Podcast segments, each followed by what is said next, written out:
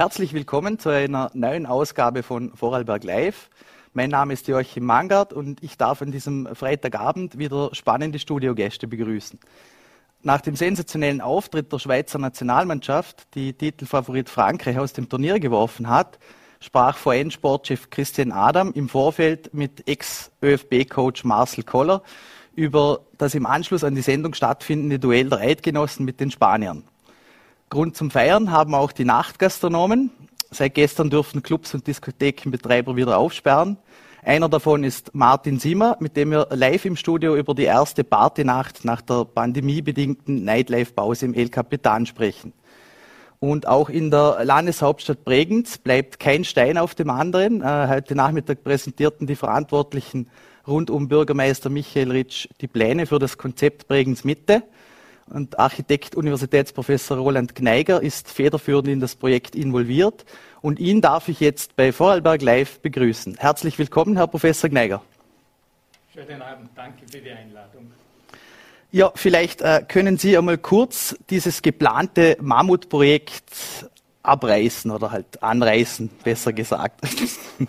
Aufreißen, umreißen. Ja, äh, ich glaube, äh, was wir kurz feststellen müssen, ist, äh, dass Bregenz ja seit äh, über 40 Jahren. Das Mikrofon sollten Sie mir noch bitte nehmen. dass Bregenz seit über 40 Jahren mhm. eigentlich eine Brache hat an der Stelle, die früher der Frachtenbahnhof war. Die Jüngeren unter den Bregenzerinnen und Bregenzern wissen gar nichts mehr von dieser Entwicklung. Wir haben uns daran gewöhnt, dass da eigentlich eine Brache ist. Äh, südlich, äh, bergseitig der Bahntrasse, ist ein einziger großer Busbahnpark äh, und mhm. Reversierpalaz. Nördlich der Bahntrasse, nämlich Richtung See, ist eigentlich auch eine asphaltierte, befestigte Fläche, die nichts als einen Blechsalat generiert. Riesige Parkierflächen, auf denen Autos stehen. Und jetzt sage ich, am aller, aller wertvollsten Platz den diese Stadt eigentlich hat. Mhm. Und wenn wir eigentlich das aufs Land hochrechnen, dann ist es wahrscheinlich der kostbarste und attraktivste Bauplatz, den Vorarlberg insgesamt hat. Wir müssen uns vergegenwärtigen, so nah am See, unmittelbar am See, unmittelbar am Bahnhof, also an de, einem der wichtigsten Verkehrsknoten mhm. Vorarlbergs und direkt in Bezug zum Landhaus und äh, zum Festspielbezirk. Und da haben wir ein Potenzial, das eigentlich jetzt einmal wachgeküsst mhm. äh, gehört. Äh, wir haben dort seit vor gut 30 Jahren einen Bahnhof gebaut, von dem man nach einigen Jahren schon gewusst hat, dass er eine Fehlkonstruktion mhm. ist, nach 20 Jahren schon entschlossen war, ihn wieder abzubrechen. Und äh, es ist über die Jahre hinweg nichts geschehen. Das ist ein Gebiet, das im Geist der autofreundlichen Stadt entwickelt worden ist, von der man auch, äh, der man auch unterstellen muss, dass sie eine menschenfeindliche mhm. Stadt ist. Und äh, da geht es nun darum, dieses Quartier so entwickeln, dass es wirklich eine Bereicherung äh, der Stadt Bregenz darstellt. Mhm. Wir sehen es eh da im Hintergrund einmal die Pläne. Ähm, da sehe ich mal spontan viel Grünfläche. War das wichtig für Sie in der Planungsphase, dass da wirklich so eine Grünoase und auch ein Lebensraum entsteht? Äh, wir wollen genau das Gegenteil, was dort heute der Fall ist. Wir wollen die Autos aus der Stadt verbannen, aus diesem Stadtteil. Die, die Ansage ist zwischen Hafen und Quellenviertel ein sogenannter Shared Space. Shared Space heißt ein Raum, in dem alle Verkehrsteilnehmer gleichberechtigt sind, aber in dem kein privater Pkw-Verkehr, kein motorisierter Individualverkehr mehr mhm. stattfinden darf. Ein, ein, ein Gebiet, in dem die Fußgänger und die Radfahrer priorisiert sind, in dem natürlich Einsatzfahrzeuge äh, zulässig sind und die Versorgung zulässig sein muss und äh, in dem auch der öffentliche Verkehr, sprich der Busverkehr mhm. zu einem guten Teil auch repräsentiert sein darf, aber in dem äh, es Räume gibt, Stadtteile gibt, Plätze gibt, Gassen, die der Qualität, die diese Stadt in ihren liebenswürdigsten Teilen, und das ist das Gebiet um den Kormakplatz, von dem weiß man ja, welches mhm. Leben sich dort entfaltet, um den Sparkassenplatz, um den in Zukunft auch neu, wieder neu gestalteten und verbesserten Leutbühl, äh, den unteren Teil der Römerstraße. So wollen wir dieses Gebiet entwickeln und soll es in Zukunft ausschauen, dass es eine richtige Bereicherung der Stadt darstellt, dass es äh, die Barrieren zwischen der Stadt und dem See abbaut, mhm. dass es die Barriere und den Flaschenhals eliminiert, den dieses Gebiet zwischen die historische Stadt und das Stadtzentrum und die Bezirke Vorkloster, Rieden, und Merarau schafft. Dort wollen wir einen echten Schlüssel, äh, Schlüssel, äh, einen, einen Schnittpunkt mhm. schaffen und eine Verbindung schaffen. Und wir wollen, dass man in diese Stadt wirklich attraktiv hereintritt, weil wenn Sie sich jetzt äh, das vergegenwärtigen, aus dem Bahnhof Bregenz hinauszukommen, in dieser, äh, in dieser unattraktiven Parkierfläche, dieser virulenten Verkehrsfläche zu stehen, das ist höchst unattraktiv. Wir wollen, dass man in etwas hinaustritt, das der Qualität des Kormakplatzes entspricht, dass ein wirklicher Auftakt für die Landeshauptstadt und die Festspielstadt ein wirklicher Auftakt am Weg zum Landhaus darstellt und ein wirklicher Lebensraum für alle, die in Zukunft dort arbeiten und äh, wohnen werden. Mhm. Inwiefern ist denn das von Ihnen skizzierte Projekt abhängig von der Unterflurlösung?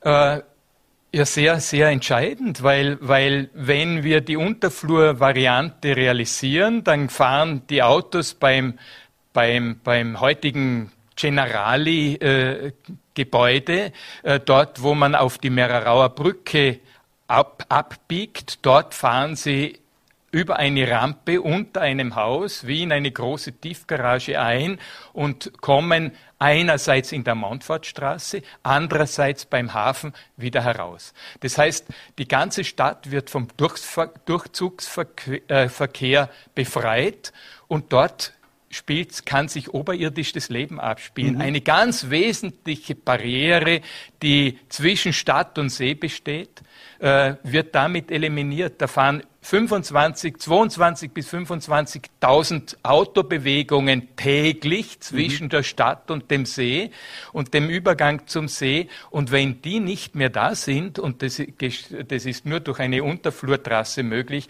dann wird es diese Stadt enorm beleben, auch mhm. in den auch in den jetzt schon guten Teilen, nämlich zwischen Kormakplatz und dem Hafen, äh, kann sich eigentlich ein Park entfalten. Mhm. Ja. Inwieweit äh, sind da die verkehrsplanerischen äh, Schritte schon fortgeschritten oder, oder wie schaut es da aus? Da wird natürlich auch mit viel Gegenwind zu rechnen sein. Ja, ich habe nicht den Eindruck, dass mhm. mit viel Gegenwind äh, zu rechnen ist, weil sich die Vorteile ganz gut und leicht vermitteln lassen. Also die sind sehr seriös untersucht. Also wir mhm. haben kein Luftprojekt gemacht. Das ist kein Traumprojekt, wo man sagen muss, wenn man das genauer in, unter die Lupe nimmt, fällt es in sich zusammen weit davon entfernt. Mhm. Wir haben zwar ein, ein visionäres Projekt entwickelt, aber wir haben eines entwickelt, das sehr erdgebunden ist im Sinne der Realisierbarkeit. Deswegen war begleitend zu unserer äh, Gruppe, war immer ein Verkehrsplaner mit, der mhm. alle Schritte auch in der kritischen Diskussion und Auseinandersetzung äh, untersucht, begleitet, äh, auf ein realistisches Maß hin technisch entwickelt hat, so dass natürlich viele Details noch fehlen, wie die unterirdische Anbindung der Tiefgaragen mhm. äh, und äh, alle diese Detail, vieler dieser Detailfragen. Aber dass das im Großen und Ganzen realisierbar ist, ist auch in Abstimmungen mit, mit, mit äh, Verwaltungseinrichtungen des Landes und der Stadt geschehen. Mhm. Sie haben vorher angesprochen, es handelt sich ja wirklich um eines der wertvollsten Grundstücke im ganzen Land. Ähm, wie steht es denn da mit den Verhandlungen mit den Grundeigentümern? Ja, das ist das sehr Schöne, weil als äh, wir vor fünf, sechs, vor fünf Monaten eigentlich diesen Auftrag äh, von der Stadt bekommen haben, dieses Gebiet genauer unter die Lupe zu nehmen, Projekte dafür zu entwickeln, ist von Anfang an, sind alle Player, die dort äh, relevant sind, das ist äh, die Gruppe um die Prisma, das um den Herrn Drechsel, das ist die ÖBB, ein mhm. ganz relevanter und wichtiger Spieler dort im Gebiet mit äh, der Entwicklung des Bahnhofs und im engen Zusammenhang damit natürlich dem Ganzen der Abwicklung des Busverkehrs, der Verknüpfung von Bus und Bahn und in dem, was man bislang äußere, äußeres Seequartier nennt, äh, Romberg, I&R-Gruppe, äh, mit denen war, im, waren wir immer im engen Austausch und äh, äh waren auch daran interessiert, dass die die Schritte mitverfolgen, nachvollziehen und auch in Zukunft mittragen. Und ich glaube, das war das schönste mhm. Ergebnis des heutigen Vormittags, dass es von allen Seiten, von allen Seiten ein Bekenntnis zu diesem Projekt gibt. Mhm. Äh, Sie haben es ja gerade angesprochen, eine Forderung ist äh, eine Priorisierung vom Bahnhof. Also gerade der Bahnhof ist, glaube ich, ein Zahnkapfel, dass man den so schnell wie möglich äh, modernisiert und umsetzt. Ja, da gibt es zwei Dinge. Einerseits spricht man schon längst davon, dass der Bahnhof in Bregenz veraltet ist. Äh, er ist eigentlich seit Jahren ein Bauschaden. Wenn man einmal durch bei schlechtem Wetter geht, dann tropft's von den Brücken und Decken herunter und durch. Und dass natürlich nichts getan wird an so einem zukünftig potenziellen Abbruchprojekt ist auch verständlich. Natürlich gibt es da einen äußeren Druck und es gibt einen, einen äh, Druck, der damit zu tun hat, dass die ÖBB halt langfristige Investitionsprogramme fährt und dass es da eine Zusage schon äh, vor einem Jahr und vor eineinhalb, zwei Jahren gegeben hat, wie der Bahnhof Bregenz eingetaktet wird in die Budgets der ÖBB. Mhm. Und äh, diese Fristen dürfen nicht verfallen, weil damit aber viele Millionen äh, verloren gehen, die diesem Projektgebiet äh, zugutekommen. Und äh, es gibt Handlungsbedarf. Ich glaube, jeder Besucher des Bahnhofs kann sich davon äh, vers versichern. Äh, und äh, deswegen gibt es dort den allergrößten zeitlichen Druck und deswegen wird man diesen Bahnhof nach Möglichkeit äh, priorisiert bearbeiten und sagen, da müssen wir das ganz kurzfristig und größte Augenmerk drauflegen. Aber es sind selbst, obwohl unsere Studien Master Planstudien sind und auf einer großen, eigentlich auch noch auf einer hohen Flughöhe auf die Stadt sich bewegen, haben wir wie mit einem Brennglas sehr tief in, in die Themen des äh, Bahnhofs ein, mhm. hineingeblickt, um diese Fragen, wie sind Busverkehr und Bahnverkehr gekoppelt? Wie sind die verbunden? Wie bewegt man sich als, äh, als Fußgänger? Gibt es genügend äh, Stellplätze für Radfahrer? Alle diese Dinge, die einen neuen, modernen Bahnhof wirklich auszeichnen.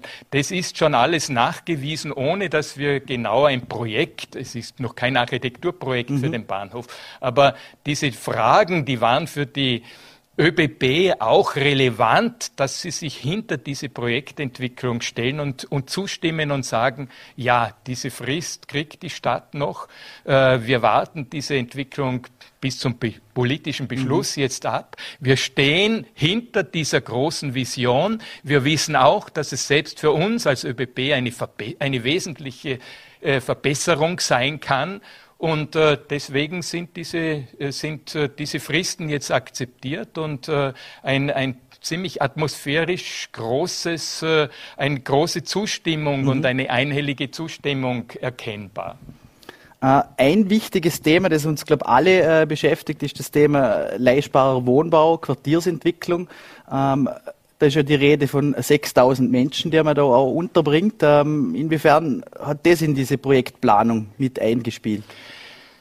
Ja, man, wenn, wenn, äh, wenn man von 6000 Menschen spricht, muss man zwei Dinge erklären. Das eine ist, es sind 6000, die dort potenziell leben, wohnen und und arbeiten können. Ja, also nicht 6000, die wohnen, sondern 6000, die dort wohnen und arbeiten können.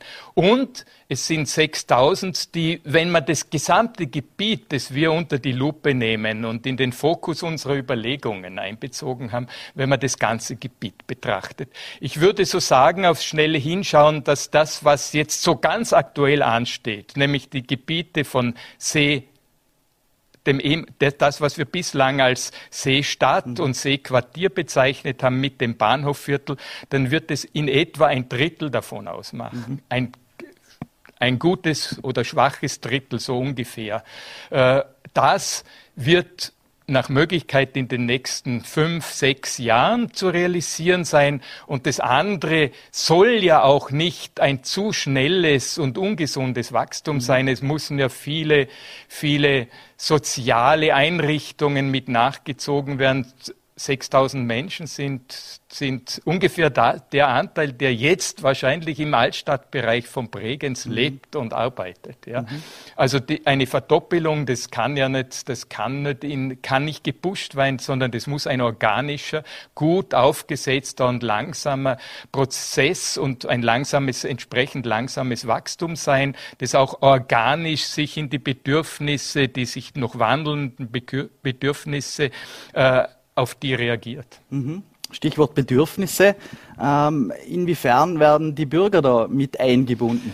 Also ein ganz wichtiger äh, eine ganz wichtige Ergänzung zum eben Gesagten ist, dass es ja nicht nur ein Quartier sein sollte, es soll kein Quartier sein, das nur Wohnen beinhaltet, sondern es soll ein richtig gemischtes Quartier sein, so wie wenn man auf historische alte Städte schaut, wo alles, wo alles und auch in den Geschossen so eine große Nutzungsneutralität äh, besteht, dass sie dort gewissermaßen wohnen können, arbeiten können, Ateliers und Kanzleien und Ordinationen unterbringen können, dass sie soziale Einrichtungen unterbringen können, dass sie auch Geschäfte und Infrastruktur zur Versorgung dort äh, Platz hat.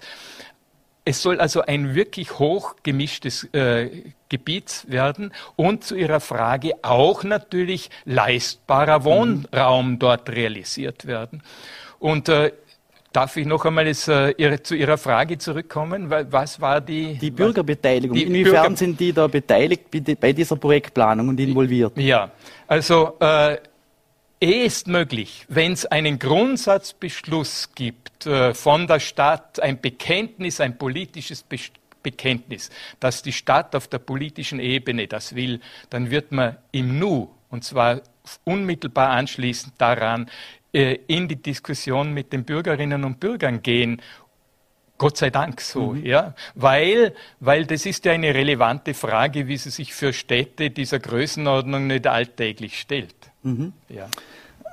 Wenn wir, wenn wir die Zeitachse ansprechen, äh, wie wäre die ganze Dimension zu betrachten, die Re Realisierungszeitraum? Ja, äh, ich glaube, es ist gut, wenn es so eine, eine Idee gibt, die auch eine Handlungsanleitung für Einzelfälle dasteht. Wir wissen, dass es bei der Stadt Bregenz eine Anfrage gibt für den Bau und die Errichtung eines großen Hotels am Areal rund irgendwo zwischen Festspielhaus und Stadion. Ja, dort wäre der gewünschte Standort. Wenn die Stadt Bregenz zu so etwas sich dem öffnet gegenüber, wenn es ein Bekenntnis gibt, wir wollen in Bregenz äh, noch ein größeres Hotel, dann stellt sich sofort die Frage, wo wird es, wie wird es eingefügt, was ist der richtige Standort dafür. Mhm. Und es sollte nicht so sein, dass das so platziert wird, dass es zukünftige Entwicklungen verunmöglicht. Das heißt, der große Masterplan, der dieses Gebiet zwischen Klostergasse, Augasse und Festspielhaus, Stadion, äh, Hotel mhm. und äh, Spielcasino äh, mit einschließt und umrundet, der hat einen Realisierungshorizont von 20, vielleicht 25 Jahren. Äh, der Kernbereich, der, der um den Bahnhof angesiedelt ist, also sprich das, was wir östlich die Seestadt nennen, westlich das Seequartier, als Verbindung hin zum Quellenviertel, mhm. das sollte möglichst zeitnah, sprich in, in vielleicht in zwei, drei Jahren mit dem Bau begonnen werden und in fünf, sechs Jahren äh, schon Einzüge und Bewohnung mhm. und Benutzung ermöglichen. Okay, ja. Ähm, wir befinden uns da auch in Ufernähe. Ähm, welche Herausforderungen stellt das Projekt aus bautechnischer Sicht?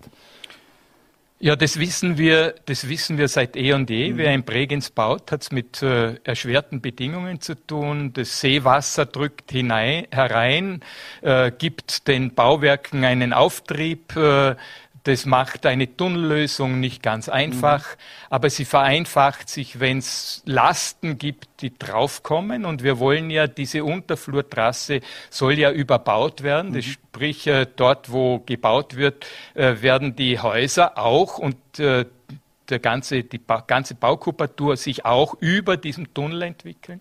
Das ist ja einer der Gründe, wieso wir mehr Bauflächen generieren, weil die Straße viel weniger, oberirdisch viel weniger Raum mhm. braucht. Mhm. Und da hat man natürlich erhöhte Herausforderungen, aber es gibt genügend Leute und wir haben genügend Erfahrung im Umgang und der ist ja seit Jahrzehnten sind diese Probleme in Bregenz existent und man weiß, wie man damit umzugehen hat und das ist jetzt nicht technisch eine eine Meisterleistung oder eine besondere Innovation, sondern das ist eigentlich Stand, mhm. Stand mhm. des Wissens und Stand der Technik aber auch kostspielig. Also ich glaube, die, äh, allein die Unterflurlösung ist mit 1,5 Milliarden veranschlagt worden. nein, nein, Vorsicht, das, da verwechseln Sie jetzt mhm. was. Das gilt für die Bahn. Mhm. Äh, das gilt für die Bahnunterflur. Die, das ist je, weit jenseits, die, mhm. die Kosten dort sind weit jenseits dessen, was die ein Kilometer mhm. Unterflur der Straße kostet, die nicht in einem Tunnelbauwerk realisiert werden können, sondern eine Erweiterung der Baugrube sind für mhm. die Häuser, die dort errichtet werden. Also ich möchte jetzt keine Zahl in den Raum stellen, aber es macht nur einmal zehn Prozent dessen aus, was Sie jetzt eben genannt haben. Mhm. Ja. Okay, ja, äh, dann sage ich mal vielen lieben Dank für den sehr spannenden Einblick und wünsche viel Erfolg bei der Umsetzung dieses doch äh, ambitionierten Vorhabens. Ja, danke für die Wünsche, die können wir brauchen. Dankeschön. Danke. Ja, damit kommen wir zu einem weiteren Gast, den ich heute begrüßen darf. Ähm, seit gestern wird in Vorarlberg wieder ausgiebig gefeiert. Nachtclubs und Diskotheken äh, dürfen wieder aufsperren ohne Sperrstunde, aber unter dem 3G-Prinzip. Ähm, diesbezüglich begrüßen wir den Martin Simmer, Betreiber vom El Capitan in Rankwell, äh, hier im Studio. Herzlich willkommen. Vielen Dank für die Einladung. Ja, wie lange war die gestrige Nacht? Äh, bis, äh, für mich bis 5 Uhr morgens. Dann war fertig aufgeräumt. Äh, die Gäste waren um 4 Uhr, drei, äh, um 4 Uhr draußen. Um 10 vor 4 haben wir die Musik abgedreht. Und wie lautet das erste Resümee? Äh, wie war das Feeling? Ähm, haben sich die, die Leute äh, wieder mit Nachtclubs, Diskotheken, Tanzen und ausgiebig feiern anfreunden können oder war es eher ein verhaltener Kaltstart?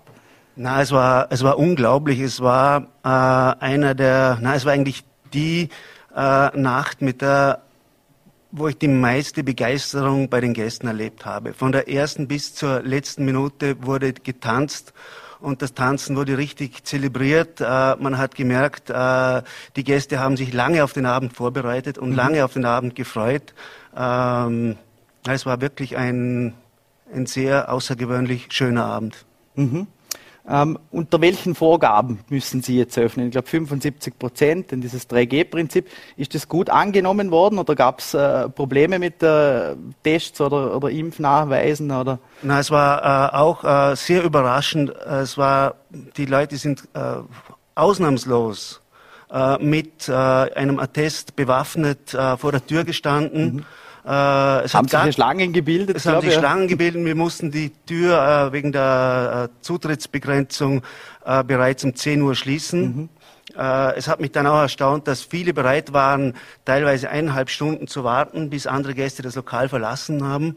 Also man hat gesehen, äh, Tanzen ist ein Bedürfnis, das den Leuten sehr gefehlt hat. Mhm.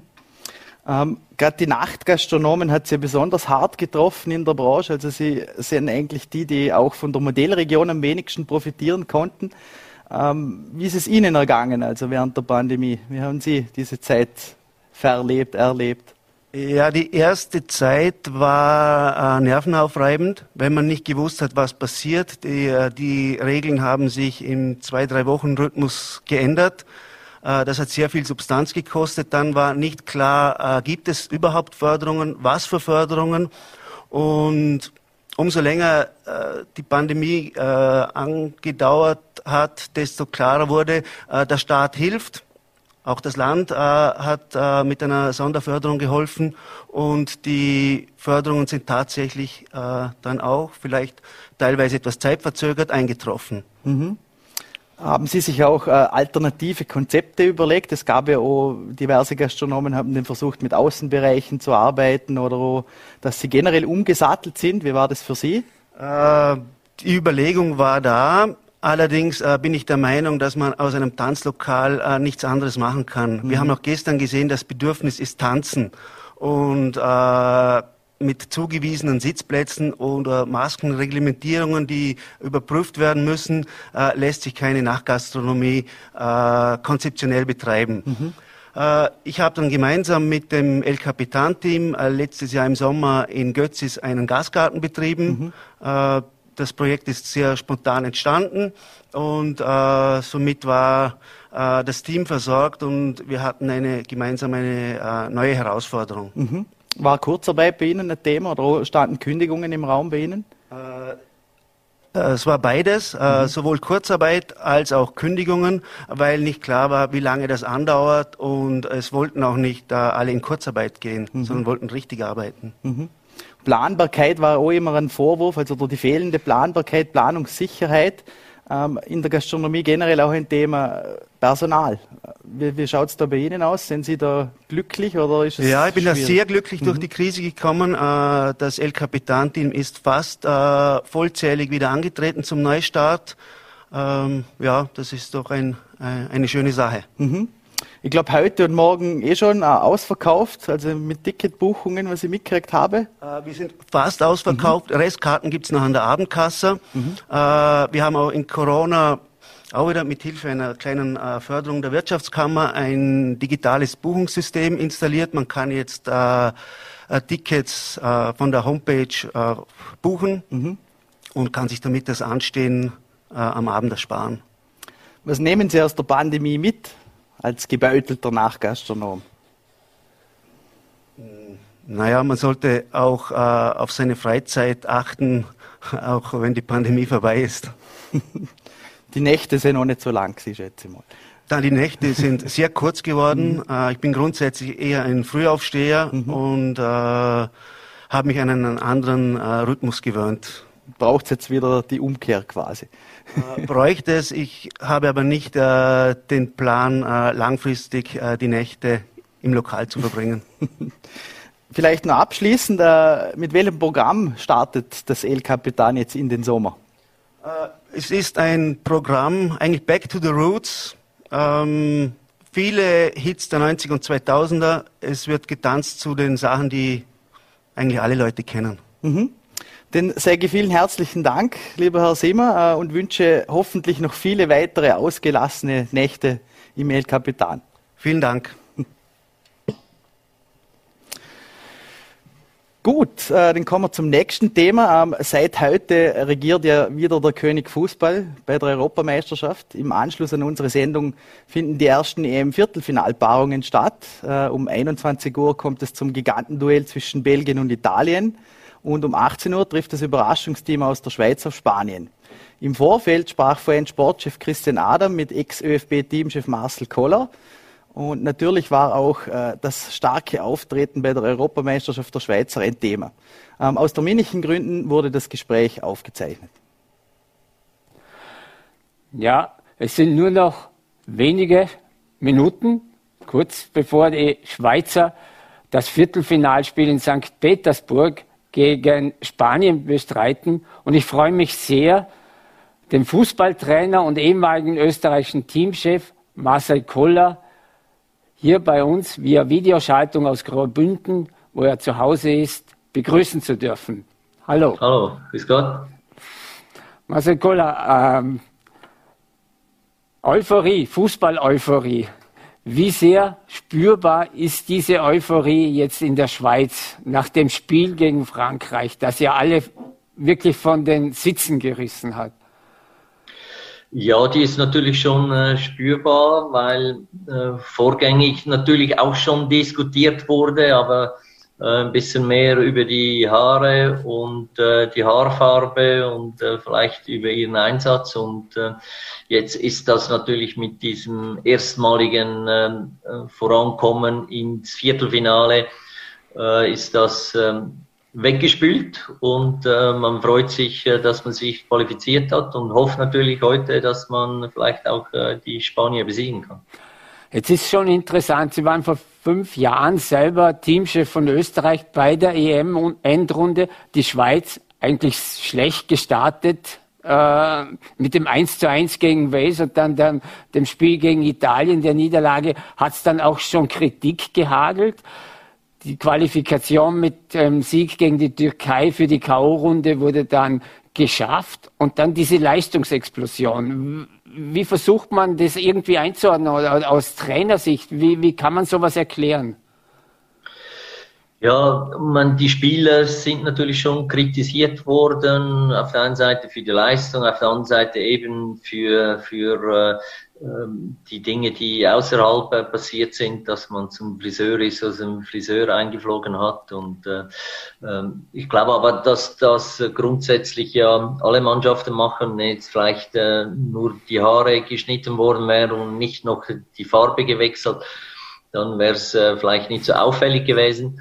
Aber ich glaube, dass das auch äh, gut getan hat, äh, weil die Mannschaft sich da zusammengerauft hat, weil sie eigentlich auch das Gefühl hatte, äh, die Kritik, die ist nicht äh, gerechtfertigt und äh, ja, und, und so ist das dann äh, zustande gekommen. Also es war ein, unglaubliches Spiel gegen den Weltmeister, dass man ja eigentlich ähm, hätte 2-0 führen können mit dem Elfmeter, man verschießt den und dann geht innerhalb zwei Minuten äh, für plötzlich äh, Frankreich mit äh, 1 zu 2 äh, machen es dann noch das dritte und äh, ja, in den letzten paar Minuten können die Schweizer noch ausgleichen und dann im Elfmeterschießen gewinnen und das hat äh, natürlich äh, riesige Euphorie empfacht und äh, ja, die, die Schweizer Trikots sind bei den Kindern wieder sehr beliebt. Wenn man nochmal das Spiel jetzt, das Sie angesprochen haben, gegen Frankreich äh, sich vor Augen hält und als Fußballer stirbst du bei solchen Ereignissen wie, wie eine Elfer verschießen mit der Chance auf ein 2-0 gegen einen Weltmeister gegen Frankreich und dann mit den zwei Gegentoren innerhalb weniger Minuten eigentlich eines Fußballtodes und äh, als Spieler auf dem Feld. Und wie geht es deinem Teamchef draußen? Was, was, was geht da in einem vor, in einem Trainer? Ist das Spiel dann schon abgehakt oder, oder? Nein, natürlich nicht. Also es ist äh, natürlich so, dass man wenn man die Chance hat, gegen den Weltmeister 2-0 in Führung zu gehen, man vergibt die, äh, dass das natürlich einen, einen Knacks gibt. Und das war ja auch so. Die, die Mannschaft hat dann äh, kurz die, die, die Ruhe, die, die Geduld oder auch das äh, Zusammengehörigkeitsgefühl verloren, ist dann ähm, 1-3 im Rückstand. Der Trainer hat dann eigentlich sehr gut ausgewechselt. Das weiß man natürlich vorher auch nicht. Wenn man jetzt äh, nicht gewonnen hätte, hätte man vielleicht dann gefragt, äh, ja, warum hat er ausgewechselt? Und jetzt war das eigentlich perfekt. Beide, die, äh, also nicht jetzt alle, aber zwei, die reingekommen sind, hat der eine hat eine Vorbereitung gegeben für, äh, für das äh, 2 zu 3 und der andere schießt das 3-3 für äh, dann nachher, um in die Verlängerung zu kommen. Und und das sind natürlich Dinge, die man jetzt von außen ist das schwierig zu beurteilen, aber der Trainer hat natürlich das ähm, äh, oder das bessere Gefühl, weil er mit den Spielern zusammenarbeitet, weil er tagtäglich mit denen zusammen ist. Und äh, klar, wenn du äh, 1-3 hinten bist, dann musst du ja äh, ein bisschen was riskieren. Und wenn du die Möglichkeit hast oder die Spieler hast, die dann auch nach vorne noch äh, was bringen können, das hatten sie oder das haben sie auch umgesetzt, dann ist das natürlich schon ein Vorteil und ähm, das haben sie auch in dem Spiel äh, hervorragend umgesetzt. Jetzt ist ja auch die Medienlandschaft in der Schweiz durchaus kritisch gegenüber der Mannschaft gewesen vor dem Turnier, gegenüber dem Trainer. Äh, was hat Sie am meisten überrascht äh, vom Spielerischen her oder von der Einstellung her, wie, wie sich die Mannschaft jetzt gesteigert hat im Laufe des Turniers?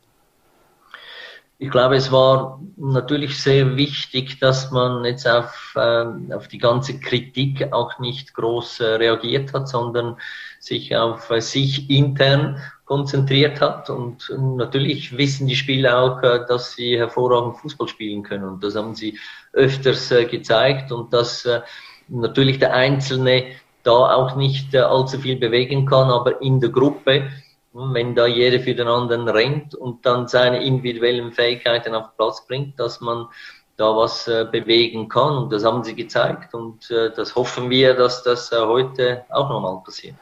Ist das so im Allgemeinen ein bisschen die Erkenntnis dieser EM-Endrunde, dass die Mannschaft im Vordergrund steht, nicht so sehr der Einzelspieler, der dann vielleicht ein Spiel entscheiden kann, sondern das Gefüge, das Mannschaftsgefüge, das, der Zusammenhalt? Kann man das so salopp sagen? Ja, äh, mein, der einzelne, der einzelne, der individuelle äh, Charakter oder der Spieler, der heraussticht, der ist natürlich nach wie vor äh, wichtig.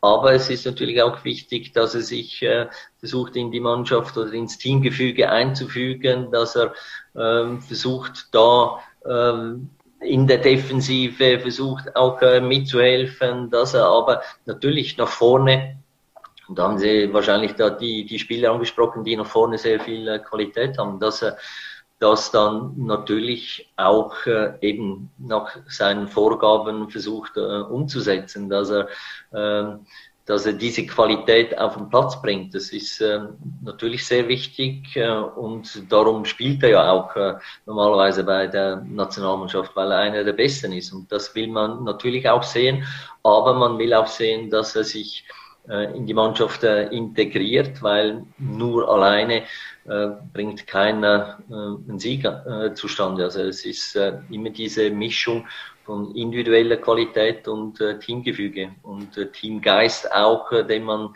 dann gemeinsam spürt und den äh, ja, den eigentlich nach vorne bringt oder wo man äh, merkt, okay, jetzt geht was und äh, weil jeder äh, für den anderen läuft und äh, dementsprechend äh, die Bewegungen macht, die notwendig sind. Jetzt ist ja nicht mehr lange bis zum Ampfiff in St. Petersburg. wenn man hier in Vorarlberg an der Grenze zu der Schweiz lebt und dann spürt man, wie es überhalb dem Rhein die Euphorie so richtig das Knistern beginnt. Was trauen Sie der Mannschaft zu gegen eine spanische Mannschaft, die ja von sehr, sehr vielen Einzelkönnern lebt auch? Ja, äh, man, die Spanier hatten auch in der, in der Vorrunde hatten sie klar natürlich viel Ballbesitz, aber auch nicht äh, so gespielt oder sie, sie hatten jetzt einen Schlüssel zu den Toren auch noch nicht so richtig gefunden. Und jetzt aber äh, das letzte äh, Gruppenspiel oder jetzt auch ähm, das Achtelfinale haben sie ja dann, äh, ähm, oder die Kroaten sind ja auch zurückgekommen, aber die, die Spanier haben dann in der Verlängerung äh, noch die zwei Tore geschossen, die dann für das 3-5 oder für den Aufstieg äh, verantwortlich waren. Und klar, je mehr du gewinnst, je, je näher dass du zum Finale kommst, desto, desto mehr ähm, Euphorie empfachst du und das sind die Spanier natürlich auch ein, ein Favorit mit ihrer Spielweise.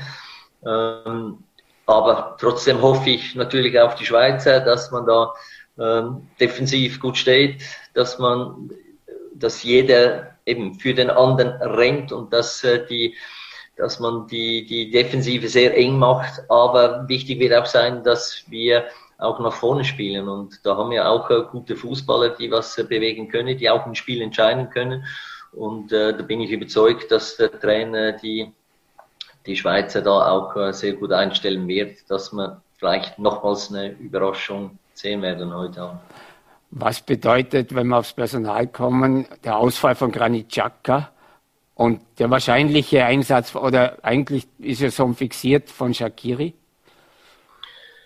Ja, ähm, der hat natürlich äh, oder ist sehr wichtig für, für dieses Team, für diese Mannschaft. Aber äh, ich glaube, die Schweizer haben gerade auch in diesem Spiel jetzt gegen Frankreich gezeigt, dass ähm, der Teamgeist entscheidend ist, dass die, die von außen reingekommen sind, nochmals äh, frische Energie gebracht haben und das Spiel ähm, auch dann äh, gedreht haben, dass man äh, in die Verlängerung konnte.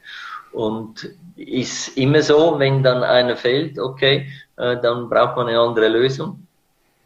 Und äh, ja, die Schweizer haben genügend äh, Spieler, die da auch äh, spielen können. Das ist äh, Zakaria auf äh, dieser Position, der äh, wahrscheinlich, gehe ich jetzt mal davon aus, dass er beginnen wird.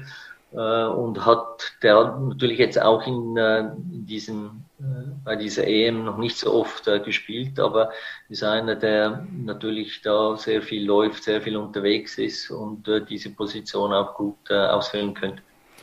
Wir sind alle gespannt drauf, was passieren wird in den nächsten 90 Minuten oder vielleicht 120 Minuten inklusive Elfmeterschießen. Eines hätte ich noch gerne natürlich, äh, die Frage nach einem Tipp. Was, was tippt der Schweizer Marcel Koller? Ich hoffe auf ein 2-1. Dann wünsche ich, dass, dass das in Erfüllung geht. Bedanke ich mich, dass Sie kurz vor dem Spiel noch zur Verfügung gestanden sind. Wünsche alles Gute Gerne. und danke. danke. Vielen Dank, lieber Christian. Ähm, damit sind wir wieder am Ende unserer Sendung angelangt. Äh, ich verabschiede mich mit einem herzhaften Hopp Schwyz und wünsche Ihnen ein erholsames und schönes Wochenende.